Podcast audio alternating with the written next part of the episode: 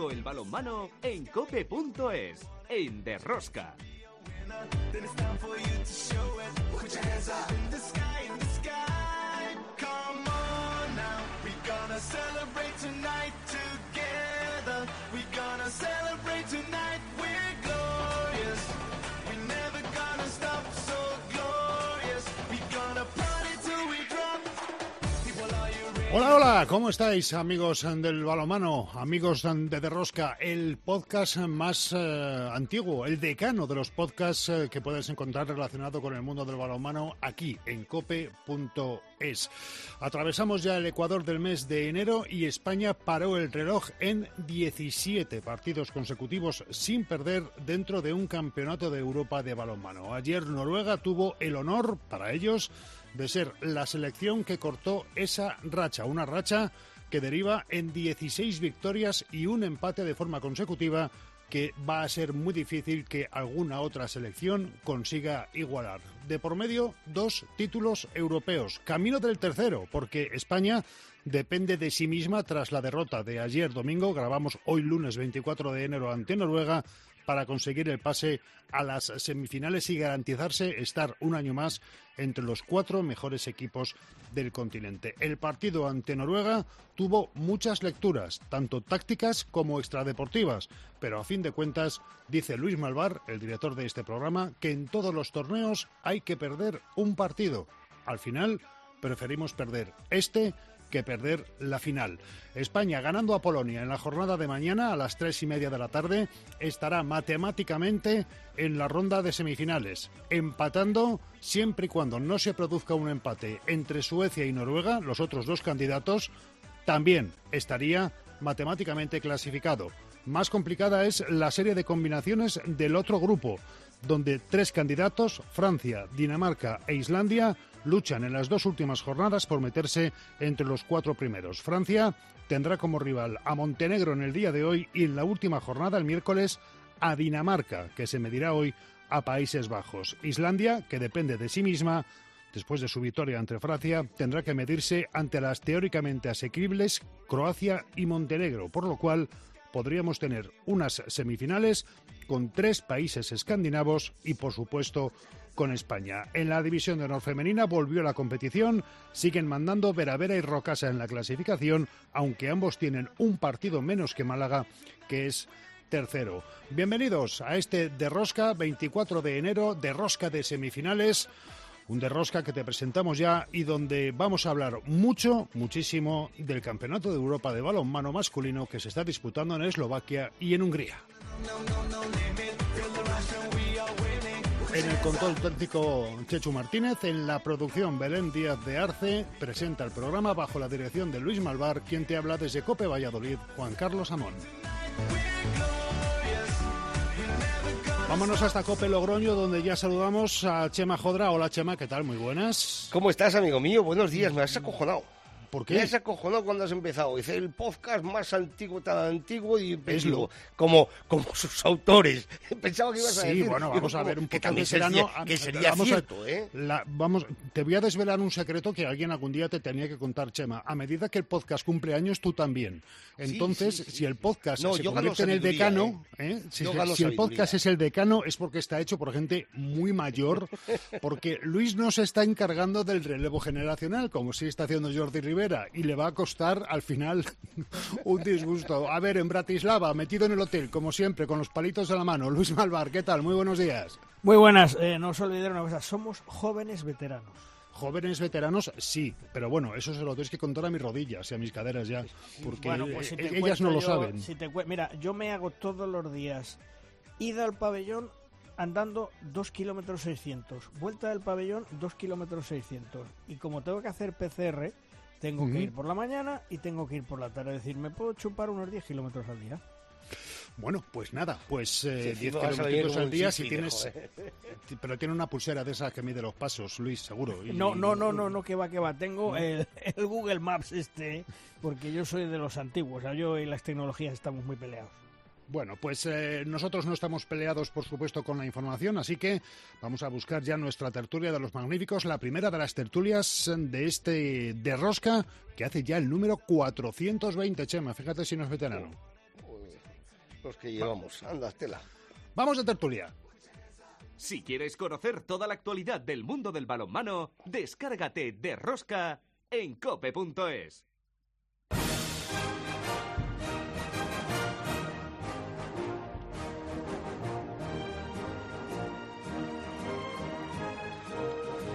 Una tertulia la de los magníficos a la que unimos a Tony García. Hola Tony, ¿qué tal? Muy buenos días.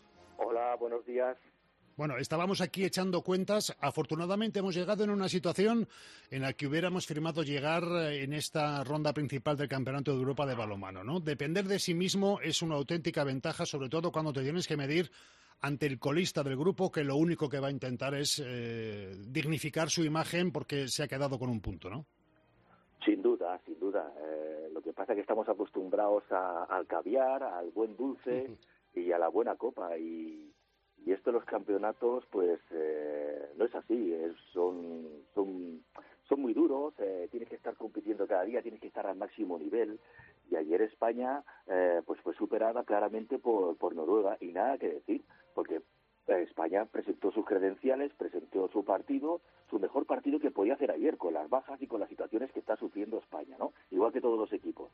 Eh, y ayer, eh, vuelvo a repetir, Noruega estuvo más acertada, sobre todo a nivel de, de, sus lanzamientos, sobre todo también a nivel defensivo, ah, pasó por encima de, de España. Pero eso no quiere decir que España esté desmantelada, eso no quiere decir que España no tenga opciones. Como tú comentas, está súper viva, está eh, eh, que bueno que es importante también eh, cuando pierdes un partido rehacerte para para jugar ahora lo que yo creo que viene que es lo más importante y creo que España va a estar eh, si no me equivoco y ojalá no me equivoque arriba de todo Bueno, pues eh, se une también a esta tertulia de los magníficos en este frío día de enero eh, Víctor García Pillo. Hola Pillo, ¿qué tal? Muy buenas. Vamos a ver, eh, estamos a 60 minutos, perdón, de meternos en semifinales y en Campeonato de Europa otra vez, eh, dando una imagen ayer, eh, bueno, por la que nos dejaron dar, ¿no? Porque mm, yo no sé si Luis tiene un apartado especial hoy, eh, árbitros montenegrinos, un dossier realizado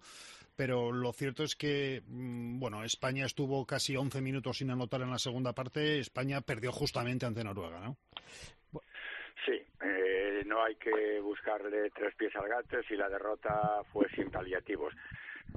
Bien es cierto que, como dices tú, la pareja montenegrina pues estuvo ausente, entre comillas, del partido, ¿no? Porque los cinco primeros minutos del, del nivel defensivo de Noruega fueron de los de antes, que se dice.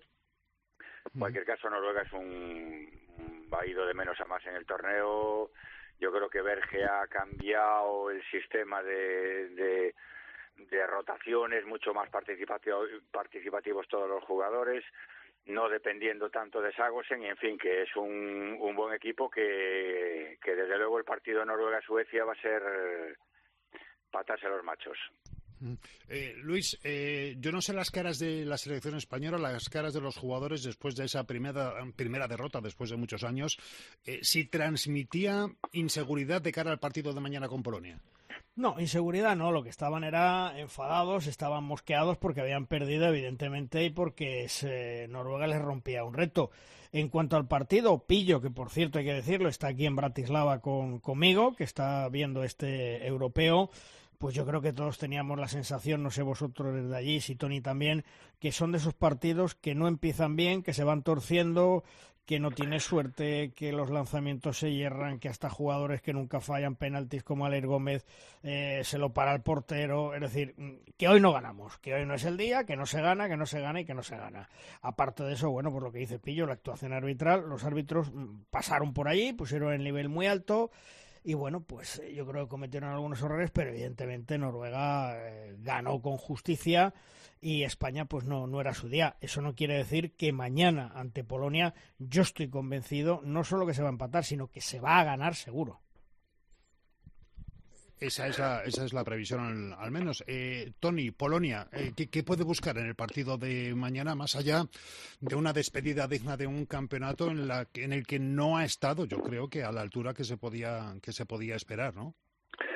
Bueno, mira, eh, yo es lo de siempre, ¿no? Cada selección busca sus retos, sus objetivos y su y su planificación interna, ¿no? Y evidentemente Polonia no va a dejar nada en el tintero, va a aprovechar este último partido, eh, me da la sensación de, de, su europeo, eh, donde tiene que seguir trabajando con, la formación de su selección porque tiene un futuro pues esperanzador y, y, yo creo que no va a nada a perder. Eso es una cosa. Y luego lo que yo creo es eh, después eh, las, las cartas que va a presentar España, como yo estoy muy de acuerdo con lo que con lo que ha comentado, de que España va a salir mañana a, a, no hay otro día, ¿no? Eh, entonces yo creo que en ese sentido España eh, está por encima de, Polonia. Sí que es verdad que Polonia eh, ya se está acercando a España, lo vimos en, en, el, en el torneo en el torneo en Cuenca donde hizo un muy buen partido, eh, una capacidad de lanzamiento exterior importante en su primera en su primera línea, un central que, que divide muy bien las defensas, eh, ya conocemos la, eh, los movimientos de, de, los pivotes, buenos definidores en los extremos, la verdad es que Polonia tiene un buen equipo, tiene un equipo compacto, tiene un equipo completo, también tiene sus rotaciones. yo creo que Polonia va a presentar, como digo, sus credenciales para intentar salir lo más orgullosa posible de este de este europeo. Eh, por contra, insisto que, que España, a todo y que ayer en, en, el partido a nivel de lanzamiento, como habéis comentado, de media distancia y de seis metros no estuvo del todo acertada, también es verdad que en defensa no hizo aquella defensa inteligente que hizo con, contra Alemania, que cortocircuitó y no dejó pensar a, ningún jugador del, de la primera línea del equipo alemán, eh, creándole muchísimos problemas. Ayer esto nos sucedió, eh, tuvimos que, que incluso en algunas fases del juego hacer tres cambios y eso también eh, yo creo que facilitó un poquito en el juego de la primera línea de, Noruega, facilitó el lanzamiento, facilitó, la, la, penetración, la exclusión. Eh, no me voy a meter ya con los árbitros, ya, ya, ya lo tenemos claro todos que no, no fue una, una intervención equilibrada pero yo estoy convencido de que, de que España, así como cuando nos pasó en, en el último europeo que yo estuve en Barazdín, eh, Croacia, que también estuvisteis vosotros, eh, la verdad es que eh, tenemos una piedra de toque, tenemos un partido eh, de cash of fascia que decimos en Cataluña, ¿no? Eh, esto o nada, ¿no? Pues eh, yo, creo, yo quiero que España ese partido lo va a pasar. Eh, Pillo, eh, sobre las espaldas de los jugadores españoles, eh, ¿puede aparecer la mochila a la que se refería Tony del todo o nada a un partido? Es decir, ¿puede aparecer ese agarrotamiento que afortunadamente todos tienen ya muchísima calle hecha. No vamos a decir que vayan a ser chavales a los que les pesa la responsabilidad, pero de todas formas a, Maqueda, a Cañellas, a esos jugadores les puede poder les puede pesar la responsabilidad de, a lo mejor es mi último europeo y, la preparo hoy. ¿Eso puede aparecer? No, yo creo que no. Eh, como dice como dice Tony, yo creo que esto es una cuestión de necesidades y mañana España tiene que ser la Noruega de ayer. Noruega ayer se jugaba todo a una carta porque de perder de perder se quedaría en una situación muy complicada, ¿no? Entonces su forma de afrontar el partido fue totalmente diferente a la de España. Eh, Rivera fue a por el partido, como es normal, pero bueno, hizo muchas rotaciones, jugaron los tres pivotes en ataque, jugaron por momentos con situaciones de 4-2 de ataque que no habían hecho hasta ahora, alternó defensas. En fin, que, que la diferencia de, de tensión con la que afrontó el partido cada equipo es diferente. Entonces, mañana España sí que tiene que hacer de la Noruega de ayer, ¿no? Porque España eh, se juega la vida. Y, eh, entonces, eso nos va a dar un plus. Yo creo que a nivel de presión negativa no, porque es gente ya veterana, con muchos años de experiencia y además con la autoconfianza que te da el hecho de saber que haciendo bien las cosas le ganamos a cualquiera, ¿no? Noruega no va a ser un rival fácil, o perdón, Polonia, porque es un rival que no tiene nada en juego. Bien es cierto que está muy diezmado por el, por el COVID, ha sido de los equipos que más, más se afecta, le ha afectado la pandemia. Pero bueno, tiene un buen equipo, como dice Tony, Chico es un buen jugador, un buen lanzador de, de distancia, Morito es, sus dos extremos eh, son rapidísimos, y, pero yo creo que esa diferencia, esa, esas ganas de ganar, esa ambición que va a tener España, le va a dar un, un plus para, para ganar. Lo que sí es verdad, Luis, es que eh, esta tarde, eh, imagino que irás a ver la penúltima jornada del Grupo 1. Hoy puede haber eh, infartos a la hora de hacer cuentas porque se ha colado de Rondon Islandia. pocos contábamos con, con, el equipo nórdico y ha enrevesado muchísimo la clasificación de Francia. ¿eh? Pues cuidado que Francia se puede quedar fuera, porque no nos olvidemos que a Islandia le queda el partido de Croacia hoy, que si gana ese partido, yo creo que lo tiene hecho, porque Montenegro, con todos mis respetos, Mm, pienso que no es rival para Islandia. Ganando ya Croacia, Islandia se mete y Francia se puede ir para casa. Porque eh, ayer leía unos tweets, leía unas informaciones de portales de balonmano franceses en los cuales los jugadores galos decían que había que pasar página urgentemente, que no había que darle vueltas a la cabeza. Pero es que Francia recibió ante el conjunto islandés yo creo que la mayor goleada, es decir, 21-29, la mayor goleada, la mayor diferencia que ha recibido en un europeo eh, la selección de Francia. Correcto. Es un palo tremendo para ellos, ¿eh? Es un palo tremendo. Sí, porque ellos no están encontrando, Tony, ese relevo que parece que sí que está encontrando España y... Ni, ni estaban acostumbrados a esto, ¿eh? Bueno, pero nosotros tampoco. Nosotros tampoco porque venimos de un bronce olímpico, ¿eh? Que nadie... Sí, sí, sí, pero... aunque ellos vienen de oro pero ya íbamos, a ver, nosotros yo creo que también eh, hemos nadado y hemos guardado la ropa. Coño, a ver qué tal, eh, parte del relevo, a ver cómo vamos y tal, sería bueno, es tal. Mm, ibas, eh, ibas y llegas a una situación ahora mismo realmente espléndida. Es decir, hace 10 días hubiésemos firmado todos a llegar al día de hoy el último partido con ganar y contra el último clasificado o sea, llegaría para firmarlo. Pero yo creo que uno de los problemas eh, de Francia es que ni está acostumbrado ni tiene la cabeza eh, mm, en, el sitio adecuado para mm, estar obligado a. ¿no? Y además la repercusión que tiene en ese país, porque un cuarto puesto o quedar fuera de semifinales en Francia en el mundo del balonmano eh, es, una, exposición pública dura, ¿eh? muy dura. Sí, sí. Hombre, fijaros que el equipo, que es el periódico deportivo por excelencia, ha abierto algunas jornadas en portada con eh, el equipo de Francia diciendo vamos, vamos, vamos. Es decir, eso es impensable, con todos mis respetos, con los compañeros de marca, de AS, de Mundo Deportivo Sport. Eso es impensable en nuestro país. Eh, Tony, Aquí estaría la 36, de 37. Efectivamente. Tony, eh, ¿puede quedar fuera puede quedar fuera Francia o al final, como en las películas de suspense, aparece el héroe en el último momento? es verdad que a Islandia, después de los problemas como entrenador, y yo no sé si me reconocerá, como entrenador siempre hemos dicho, si nos sale el partido perfecto podemos ganar a cualquiera. A Islandia, con todos los problemas que tuvo, los cambios de jugadores, le salió un partido perfecto, exacto. Eh, yo pienso que hasta incluso Francia eh, se vio desbordada de lo bien que lo hizo Islandia, ¿no? Dijo, ¿cómo, puede ser, no? Eh, sin faltar el respeto a Islandia, cuidado, que yo creo que tiene un muy buen equipo, pero también es verdad que era una incógnita con todas las bajas que, que, que exponía en ese, en ese partido, ¿no?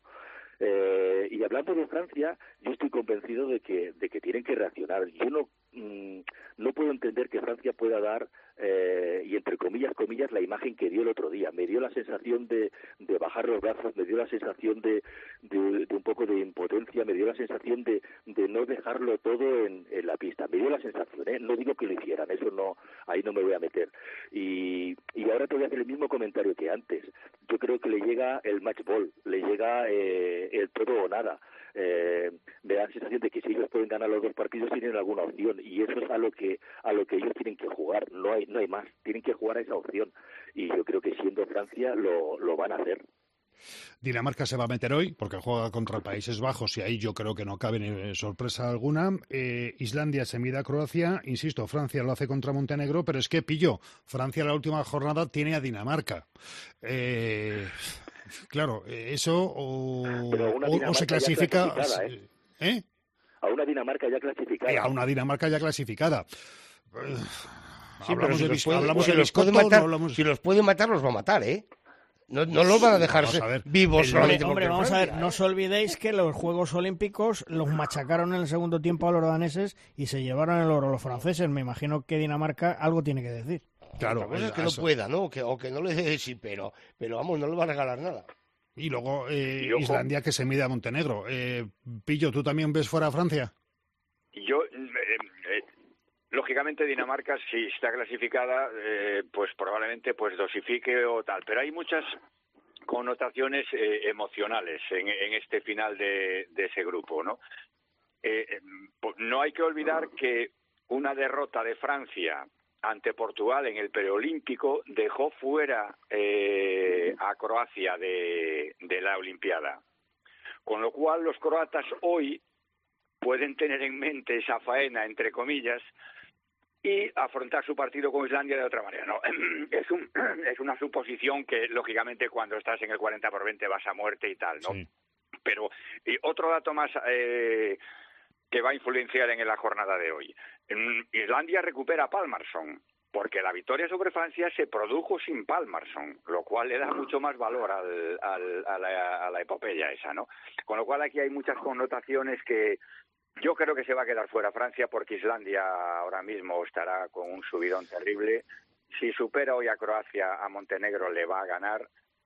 Y después tendremos la duda de que Francia sea capaz de ganar la Dinamarca, ¿no? O sea que todo pinta que, que igual se queda fuera. Y no olvidemos También que esto digo es un que los franceses son los mejores competidores, ¿no? Y que siempre sorprenden, eh, hacen unos inicios de campeonato muy flojos, con una sensación de debilidad terrible y acaban ganándolos, ¿no? O sea que la situación es límite para ellos, se mueven como pez en el agua. Que iba a decir que tampoco olvidemos que esto es un, poco, es un poco como las votaciones de Eurovisión. Si Dinamarca le puede dar los 12 puntos a Islandia para que su canción suba un poquito, pues efectivamente va a buscar más tirar hacia lo escandinavo que hacia lo, latino. Con lo cual, pues este entre cuatro escandinavos y dos latinos están las cuatro plazas de, de semifinales. Pillo, Tony, gracias por haber estado con nosotros en esta primera tertulia de la jornada. Un abrazo muy fuerte. Pues muchas Un gracias abrazo a a vosotros. todos. Un abrazo.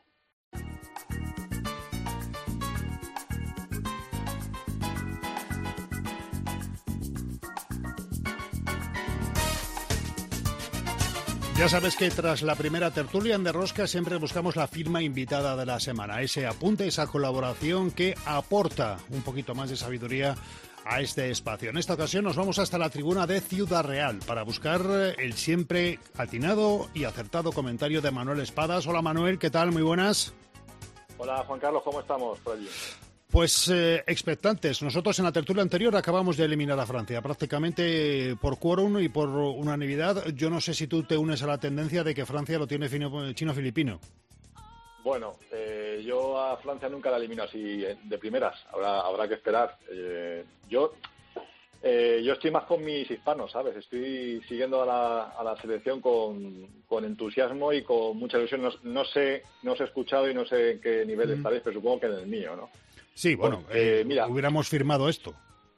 Hombre, a eso iba yo, a eso iba yo. El caso es que estamos aquí, lo primero es que estamos todos pendientes de la selección, que, que es lo que suele ocurrir todos los, los meses de enero. Algún compañero, seguro que a vosotros también, que es siempre más profano en la materia, cuando llega este mes siempre suele preguntar así, además con cierto retintín, con ironía, dice, como haciéndose sorprendido, que, que- cada cuánto tiempo juega la selección un mundial de un europeo, ¿no? Pues este es un viejo debate que sí que es muy recurrente en estos inicios de año y para el que hay diversas opiniones, pero bueno, está claro que hay que preguntarse si, si es positivo para el balonmano acudir al escaparate de las selecciones nacionales cada 12 meses o, se corre el riesgo de quemar el producto. El caso es que hasta el fútbol se está planteando ahora hacer esos mundiales bianuales y bueno, tampoco hay que engañarse, ellos no lo hacen eh, por una necesidad de promocionar su producto, sino por motivos económicos. Yo no sé si sea positivo o contraproducente, pero el caso es que a mí me encanta que tengamos a la selección jugando un torneo grande todos los años, tanto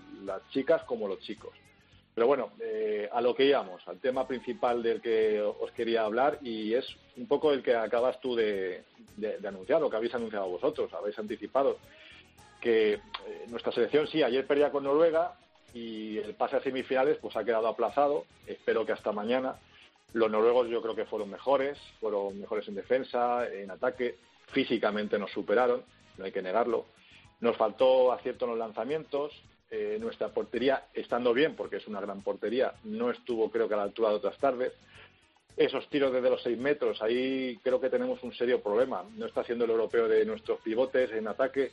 Eh, que lo mismo contra Polonia y en la lucha por las medallas esto cambia y Figueras y compañía pues afinan su puntería, como sabemos que son capaces, pero de momento creo que está siendo pues un importante lastre. Pero al margen de esta derrota, ese análisis yo creo que tiene que ser optimista, al menos desde mi punto de vista. Hay que recordar que esta selección, que está muy renovada, está empezando ciclo olímpico, lo hace sin la confianza que da tener sobre la pista a tipos tan talludos como Raúl Entre Ríos, Dan Cañellas, Dirán Morros o Julen Aguinadalde. Y tampoco está el hombre que estaba siendo el líder de este equipo en las últimas citas y que lo va a ser en las próximas, como es Alex Valle. En España está eh, jugando, pues está jugando un europeo con tíos que hasta hace poco no habían escuchado el himno nacional por megafonía en un partido internacional. Y por eso hay que poner en valor y medir con exactitud ese rendimiento. A Noruega, pues, por ejemplo, ayer sí contaba con hombres como Sagos en Orreikin. Sin embargo, nuestro central titular, también lo pongo como ejemplo, es un chico que hace muy poquitos años estaba jugando en plata con el Nava, no hay que olvidarlo. Y ojo que me quitaría el sombrero si yo lo tuviera por Agustín Casado, que creo que está haciendo un europeo sensacional, realmente espectacular, tanto como la trayectoria que está siguiendo este año, tanto en su rendimiento deportivo como en su capacidad de liderazgo, en su carácter y también esa posibilidad, esa forma de asumir responsabilidades. Me parece una apuesta más que acertada de ese hombre que rara vez se equivoca, como yo de Rivera. Y quien dice Agustín Casado, pues dice también Chema Márquez, o dice también Miguel Sánchez en defensa, o también Joan Tarraceta. Gente joven sin experiencia de momento con la selección, pero que están ofreciendo un enorme potencial para nuestro combinado en un futuro a plazo cortísimo, además. Yo me froto las manos con esta selección, pase lo que pase en este europeo, pase lo que pase mañana contra Polonia, o sé si, se logran o no medallas. Y lo que tú decías, Juan Carlos, es que todos hubiéramos firmado cuando conocimos la lista para este europeo, más las bajas añadidas de Cañellas y después de Antonio García, haber llegado a estas alturas con las opciones que tenemos de pasar a semifinales, que no es fácil depender de uno mismo y en un partido definitivo contra Polonia, que tampoco es Noruega, ni es Dinamarca, ni es Francia que sí que es Polonia que es un rival al que mm, hay que tener mucho, mucho cuidado porque es peligroso. Pero bueno, luego sucederá lo que suceda mañana, pero la situación yo creo que es más que propicia. Es más, eh, yo diría que la derrota de ayer contra Noruega nos va a venir bien. Eh, a esta nueva generación de hispanos también le hacen falta tardes amargas como la de ayer. Son derrotas que hacen crecer, son derrotas que forman a jugadores, que hacen callo. Son disgustos necesarios, que además no acarrean consecuencias demasiado graves en esta ocasión. Forma parte del aprendizaje necesario para llegar a alcanzar un nivel top internacional. Un aprendizaje que llega así, jugando partidos, ganándolos y perdiéndolos, celebrando triunfos y lamentando derrotas. Si se puede ganar más que perder, pues mejor. Pero que son tan necesarias unas como otras. Y también nos ha venido bien la derrota de ayer contra Noruega para recordar, por si a alguien se la había olvidado, la brutal serie de victorias consecutivas que habíamos enlazado en un europeo. 17 partidos seguidos sin perder, lo repito porque cuesta oírlo y cuesta creerlo. 17 victorias consecutivas para dos títulos continentales seguidos. Como le diría a mi paisano José Mota a esos cocos del balonmano como Francia o Dinamarca, no te digo que lo superes, solo igualamelo. Dicho esto, repito, chapó por esta selección, porque no solo es heredera de las virtudes de la anterior, con muchos jugadores en común todavía, sino porque ha sido capaz de demostrarnos ya que se merecen un voto de confianza, tanto en este europeo como sobre todo en las futuras citas del combinado nacional. El balonmano español a nivel de clubes pues está como está, todos lo conocemos y este sería otro debate muy diferente, pero seguimos siendo una de las mejores canteras de jugadores del mundo. No tenemos el físico ni el potencial económico de otros países, pero además de calidad e inteligencia sobre ese 40 por 20 nos sobra pues eso que o se tiene o no se tiene, y ya sabéis un poco a lo que merece.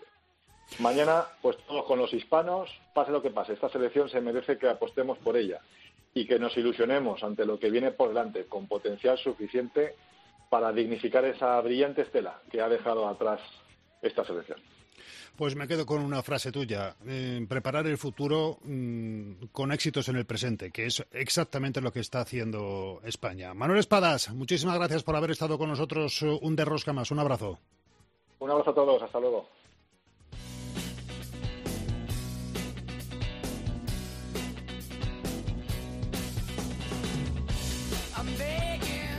El mundo del balonmano a nivel global está mirando a Eslovaquia y Hungría durante estas eh, dos eh, semanas. Pero si, hay un club, si hay un equipo técnico que está mirando especialmente, eh, ese es el del Paris Saint-Germain. Primero porque tiene prácticamente toda la plantilla dividida entre las selecciones que están participando en este europeo. Segundo, porque está en Francia, un país donde este deporte tiene un peso extraordinario. Y tercero, o primero, porque está España y es su equipo. No sé si tendrá cuentas pendientes en La Rioja con Chema Jodra, pero yo me voy hasta París a hablar con, Chema, con J. González. Hola J, ¿qué tal? Muy buenas. Hola, ¿qué tal? Muy buenas. ¿Qué tal todo? Pues me, pongo, me pongo de pie, me quito la boina y le hago la reverencia para dejar pasar a Don J. Pues, ¿Cómo estás, amigo? Un abrazo. Muchas gracias. ¿Qué tal todo? ¿Bien? Bien, bien. ¿No te he visto estas navidades? Pues la verdad que he estado, pero he estado, he estado menos este, estas navidades porque también he, ido un poco a, a, Valladolid, también un poco por ver a mis, a mis padres y no, no hemos coincidido. Otras navidades siempre coincidimos, pues esta vez no, no ha sido así, pero bueno, son casualidades de la vida. Eh, pues bien, la rodilla y todo eso, todo bien. Pero antes de entrar en, bien, No, no, hablad, de vuestras cosas, de todo aquello que os debáis, de los encargos que tengáis pendientes. Yo os, mira, os ahorro la llamada. No, no, no, no, nada, ya, ya, ya, ya, ya está. Si ya te está bien la rodilla, ya todo bien, está recuperado, ahora ya puedes empezar, Amón. No, que le iba a preguntar que cuál de esos tres aspectos ahora mismo le tiene más preocupado. ¿Dónde está cada jugador y cómo está yéndole a cada miembro de la plantilla de Saint Germain? Eh, la que se puede estar montando con la posible eliminación de Francia o el posible casi seguro paso de España a, semifinales. ¿Cuál de esos tres aspectos, J, te quita más tiempo? Bueno, yo creo que hay dos muy importantes para nosotros. Lógicamente es muy importante como club que todos los jugadores vuelvan sin lesiones, que vuelvan lo mejor lo mejor posible. Eh, también, bueno, pues yo creo que moralmente también sería importante que volvieran eh, lo mejor posible y lo más contentos, aunque sabemos que eso, como están muy repartidos, no va, a ser posible. y, luego, bueno, pues por otro lado, lógicamente, pues siempre estamos pendientes de, de España, de ver que está haciendo muy bien las cosas, que las cosas van, van bien y eso también es, es muy importante para el balonmano español y para los que somos españoles, ¿no? Sí, tú también imagino que le darás el mérito que tiene a que España haya conseguido llegar en plena renovación, en plena transición a la situación que ha llegado, ¿no? Dependiendo de sí misma para plantarse en semis. Sí, está claro. Yo creo que es muy importante. Mira, yo siempre he dicho que lo más difícil siempre es no ganar un campeonato, que es muy difícil, por supuesto, ¿no? Sino mantener una, una regularidad. Yo creo que eh, el gran valor de España, desde mi punto de vista, es que no se ha vuelto loco haciendo transiciones excesivamente drásticas.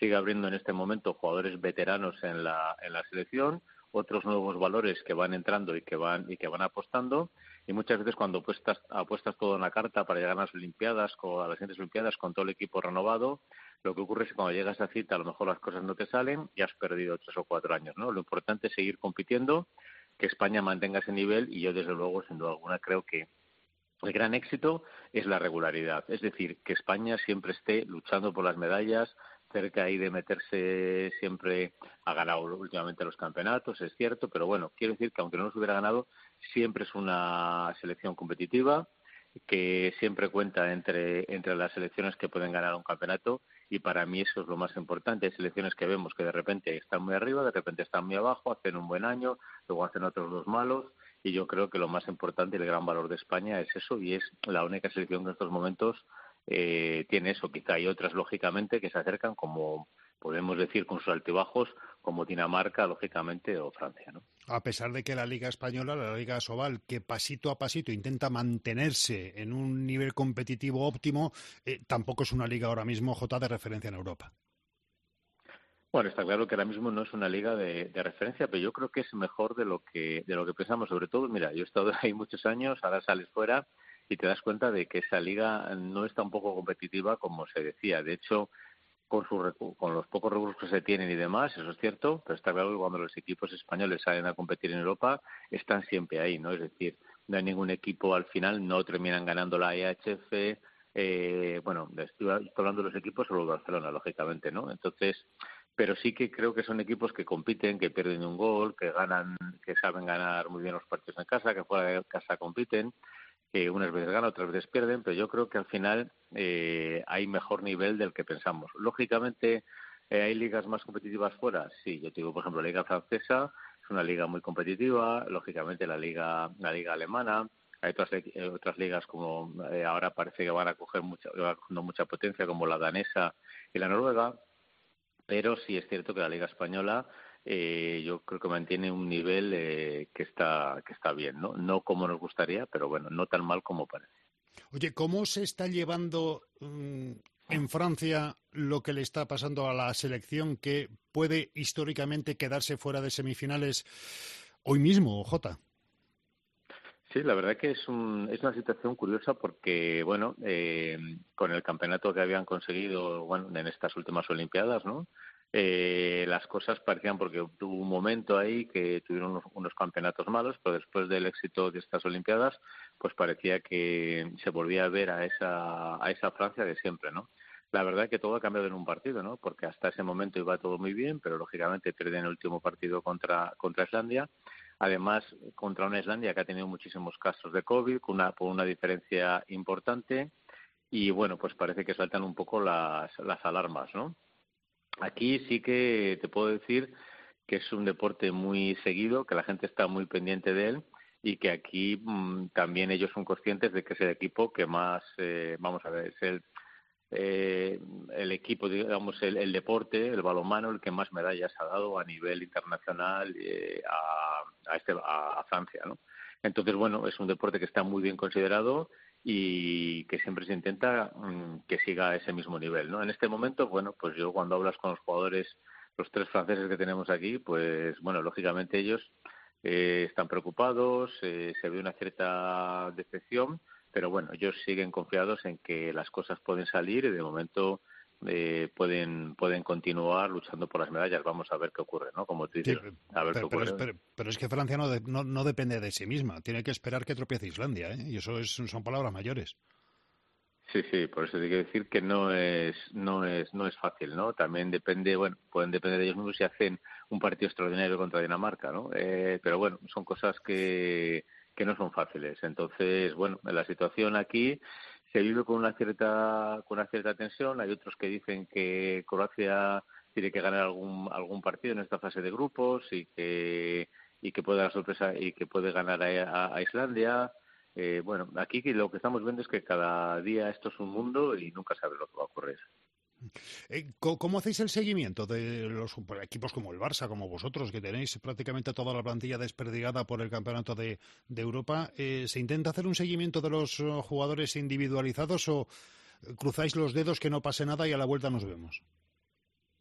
Bueno, yo creo que cruzas un poco los dedos de que a la vuelta no, no pasa nada. Sí que intentas ver los partidos de todos para ver cómo lo están haciendo y bueno, aquí respecto a los jugadores que se quedan, lo que se intenta siempre es respetar el horario de Francia, ¿no? Yo creo que cuando estás eh, en otro país, en un país extranjero, lo que tienes que intentar es colocar tus entrenamientos dentro de lo que puedas que no coincidan con, con los partidos de Francia. A nosotros nos ha coincidido alguno, algún partido de España que no hemos podido ver en directo, porque bueno, el pabellón pues le tienes en horarios que, que lo tienes y más en estas en estas fechas que hay otras actividades que también se, se celebran en el en el pabellón en el que entrenamos y bueno, se intenta un poco pues ver a todos, hacer el seguimiento, ver cómo están de, de contentos y sobre todo, bueno, yo creo que cuando puede siempre lo que se hace es cuando algún equipo de alguna selección pues si queda eliminado, pues llama a Raúl y Raúl le dice, bueno, pues qué tal está, cuando cómo se encuentra para hablar con él, a ver cuándo tiene que volver y bueno, se va hablando un poco luego de forma individual con cada uno.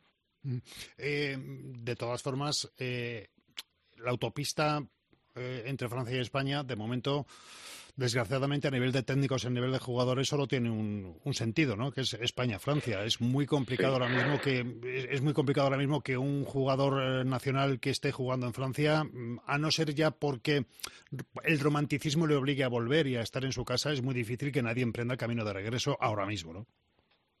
Es complicado. En estos momentos hay que reconocer que es, que es complicado, ¿no? Eh, yo lo que sí que veo es que cada vez el mercado español, de jugadores españoles, de técnicos españoles, está más valorado fuera, ¿no? Entonces, bueno, pues cada vez, lógicamente, aquí en Francia hay más equipos que apuestan por técnicos o por jugadores eh, españoles, ¿no?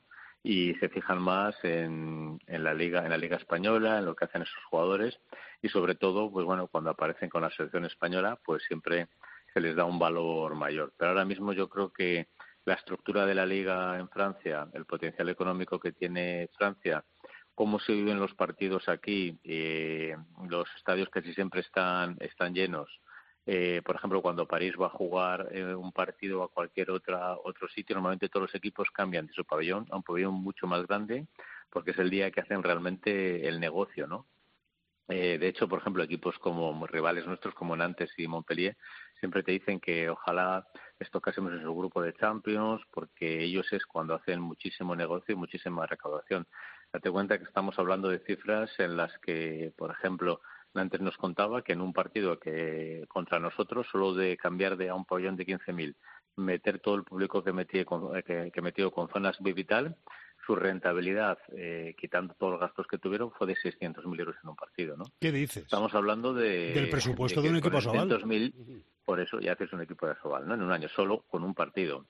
Entonces, claro, estamos hablando de otro, de otro nivel, de otro nivel eh, mediático, de seguimiento, de afición, Aquí hay una, estructura muy fuerte también de gente, de muy, una estructura muy profesional dentro de los clubs, con gente que se dedica a publicidad, a patrocinios, cada uno tiene una, una circunstancia, entonces, bueno, se vende mucho ese espectáculo y de momento aquí, pues eh, eso está, está triunfando. No, pero es que nos estás hablando de cifras impensables. Estás hablando de asistencia de público a un solo partido cuando juega París, que equivaldría a todo el aforo de Asobal de una jornada entera en, en ocho canchas, ¿eh? Claro, eh, ese es el tema, ¿no? Sobre todo, ya te digo, sobre todo con París, cuando viaja a cualquier sitio, se le da una importancia, o sea, en todos los sitios todo el mundo quiere ver los jugadores de París, ver al París, y eh, bueno, y eso hace que todos los clubes estén deseando que París vaya a jugar a, a su casa para poder sacar esa rentabilidad. Pero en general, eh, los estadios no digo que siempre estén llenos, aunque juegue París o no, eh, pero casi siempre están, están llenos o cerca del lleno y de hecho ahora, por ejemplo, hay varios clubs que lo que están haciendo precisamente es plantearse eh, y ya se están construyendo nuevos pabellones más grandes porque los pabellones pequeños eh, que tienen en estos momentos, bueno, pequeños te hablo. eso te iba a decir yo, ¿a qué llamas, un, ¿a qué llamas un pabellón pequeño? Entre 3.000, ellos dicen aquí entre 3.000 y 4.500 pues ya tienen a mucha gente con, con espera porque quiere comprar esos, esos abonos y tal. Lo que sí que es cierto es que aquí hay una cultura de pagar por el balonmano y pagar dinero que es que es importante. Por ejemplo, cuando ellos ponen una, una zona VIP, eh, en general, ya una media, ¿no? Una zona VIP aquí en la que un aficionado va a ver el partido y tiene y tiene derecho al mismo tiempo de poder cenar tranquilamente lo que quiera y tal en un buffet libre que, que hacen los clubes estamos hablando que esa entrada está entre los 100 y los 140 euros para un partido. Eso date cuenta que es el precio de un abono de toda la temporada en, en, España, ¿no? por decirlo, a cada club tiene su precio de abono, es una forma de hablar. Eh, y aquí la gente pues sí que está dispuesta a, a, pagar esas cantidades y al final eso hace que la liga vaya más, más para arriba, ¿no? Para que podáis ver un poco, ¿no? O sea, porque a veces cuando se habla genéricamente eh, bueno, eh, coges una idea, pero cuando ves ejemplos de números, yo creo que también es importante ver un poco esa diferencia que marcan los campeonatos. Claro, es que yo no sé si quería saber todos esos datos que nos has dado, porque ahora me siento mucho más triste que hace que hace diez minutos. Oye, eh, hace, un, hace, un, rato hemos hablado de, de eh, que el equipo ha sacado en portada el, balón balonmano, ¿no? Y, decíamos, aquí de España eh, sale en la 36 de 38, o sea, es decir, no, no, no, no sale, vamos, no sale el balonmano en, en, portada, bueno, sí, con algún escándalo de que un ex del balonmano eh, ha cambiado de novia o ha cambiado de mujer o cosas de esas, ¿no? Pero por, si no, nada más, ¿no? No, sale en ninguna parte. Eh, oye, háblanos del, del Peidex Université, eh, que es el Aix-en-Provence, que es donde se va a ir Miguel Martínez, uno de los chavales más prometedores de la cantera del, del Valladolid. Bueno, pues es un equipo, fíjate, han vuelto a apostar por otro zurdo eh, español. Eh, hasta, bueno, esta temporada no, pero hasta la temporada anterior apostaron por Manuel García Andía, un jugador que ya ha estado en algunas convocatorias y concentraciones de la selección español, que ahora mismo jugando, está jugando en el Pisegue de Pastor, que era jugador que estaba antes también en Logroño y en este caso pues ven que, que eso, eh, este jugador les ha salido bien después ha, ido a, bueno, pues con Pastor a un equipo más, más fuerte todavía. Y yo creo que es un joven con mucho futuro, con mucha proyección, que ya ha estado también, lógicamente, con la selección española absoluta. Y bueno, yo la verdad he cuidado hablar muy bien en el sentido de que, bueno, ha habido jugadores de Logroño, que también han pasado por Logroño, que ahora están ahí, como Iñaki Peciña, en su momento Javier Muñoz, bueno, otra serie de jugadores que están en ese club y dicen que bueno que como es un club del, del sur porque eso sí que marca mucha diferencia dicen que la vida es muy parecida a España el tiempo también es, es muy bueno y que además como club eh, bueno es un club de los que está arriba de los que siempre intenta intenta meterse en Europa jugar Europa aunque este año la verdad que las cosas en Europa no le, no le están yendo nada nada bien y que y que siempre intenta eh, intenta tener eh, buenos resultados y hacer un proyecto importante, ¿no? Entonces, bueno, yo creo que puede ser un buen sitio para, para él. Quizá va a notar alguna, alguna diferencia con respecto a España en cuanto a que el campeonato, bueno, es un poco más duro físicamente. Eso hablabais vosotros también antes, ¿no? De que quizá fuera la gente es más, es más, es mejor físicamente, pero sí que es cierto que el juego táctico que tienen los españoles es más complicado de encontrarlo fuera de España, ¿no? Entonces, bueno, yo creo que es un jugador que tiene mucha proyección, es una buena apuesta para, para Aix-en-Provence y es cierto que al mismo tiempo, bueno, pues es una baja importante yo creo que para Valladolid. Pues nada, hoy tenéis sesión importante, ¿no? Por la tele, para ver a el Francia-Montenegro y saber si hay posibilidad de que la selección del Gallo se meta en, semifinales. Imagino que estará el país paralizado. Bueno, aquí la gente lo sigue, lo sigue mucho, eh, tanto como paralizado no, pero sí, sí que te digo que hay mucho seguimiento, eh, sobre todo cuando juega la selección. Aquí, como habéis dicho, hay mucho seguimiento eh, mediático, no solo de, de, los medios de comunicación, también de los aficionados, y se considera lógicamente un emblema de, de Francia, porque como te he dicho es eh, esa sección deportiva, el balonmano, que ha dado más éxitos a nivel internacional, y eso yo creo que aquí se valora, se valora muchísimo. Oye, Profesor, eh, deja, déjame, sí. déjame, antes de terminar, déjame que, que hablemos de, de, de, nuestro libro.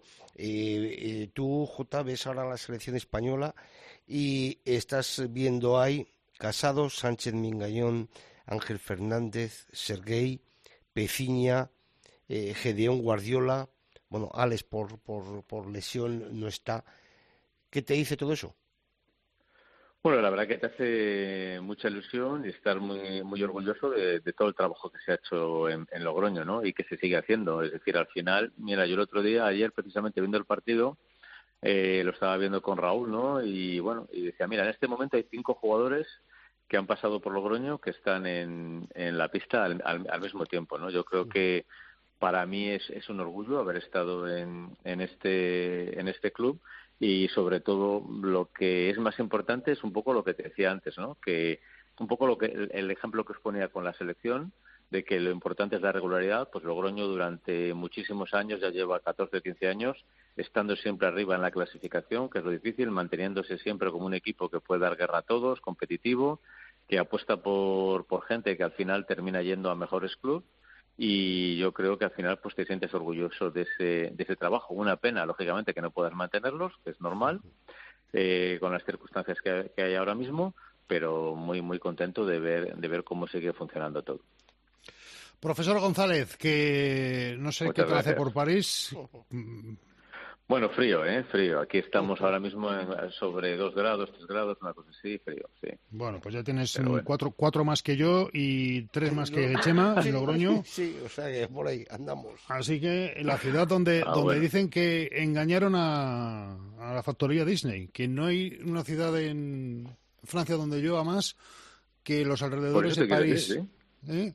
Lo que, que, sí que es verdad que es cierto que aquí dicen la ciudad de la luz, yo esto es muy gris, ¿eh? esto parece un poco Londres, como dices tú, siempre medio lloviendo, pero bueno. Sí, no, dicen que, que París se la clavó a Disney para poner allí el parque de una forma doblada. Y dicen, no, no, aquí no, llover, que va, aquí los niños van a disfrutar todo el año y resulta que está medio, pues mira, medio año lloviendo. Te voy a decir una cosa, sí, sí. yo la primera vez que, que estuve allí fue en verano lo típico con la niña. Miki eh, era becario. La, la, la, sí, sí, bueno, ya la niña ya terminó las carreras y está trabajando y de todo, ¿no? o sea que fíjate yo. Y eh, eh, la verdad es que yo fui prácticamente obligado, ¿no? Y me encantó. Tanto que eh, el niño dijo, dice, es que yo quiero volver y tal, no sé qué. Digo, bueno, vale, vamos a volver en Navidades. Y volvimos Ostras. a los tres años, a los tres años en Navidades, entre Nochevieja y, y, y Reyes que además, mm, como allí no celebran los reyes y tal, todo lo que hacían eran solamente para españoles con el tema de los reyes, 12 bajo cero, pero te voy a decir una cosa, que los mejores cuatro días que he pasado en mi vida, ¿eh? O sea, realmente espectacular en invierno, a pesar del frío, había que ir bien abrigado, pero en esa época del año, increíble, por lo menos esos eh, cuatro días que estuve allí. Bueno, pues nuestro parque de atracciones mañana a las tres y media ante Polonia. Y no hay ni Mickeys, ni Donalds, ni Plutos, ni, ni nada que se le parezca. Jota, gracias por haber estado con nosotros eh, analizando un poquito el europeo y hablándonos de la ciudad de la luz. Un abrazo muy fuerte. Aquí están tus amigos cuando quieras. Muy bien, muchas gracias y agradeceros también que sigáis haciendo este apoyo, este, el apoyo que hacéis por un deporte como el balonmano, que, que es muy importante para todos los que vivimos esto, ¿vale? Muchísimas gracias, un fuerte abrazo a todos. Un abrazo, maestro, un abrazo.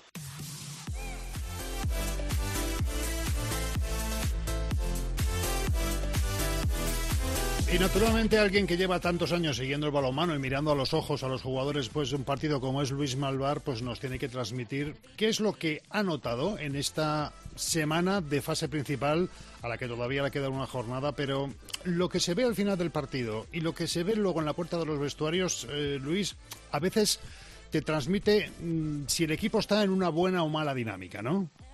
Sí, yo hay dos momentos claves antes y después de un partido que me gusta ver y que saco mis conclusiones y tengo mi confianza o mi desconfianza de ganar. Uno es el calentamiento, cómo calientan, y otro es en la zona mixta, cómo vienen los jugadores.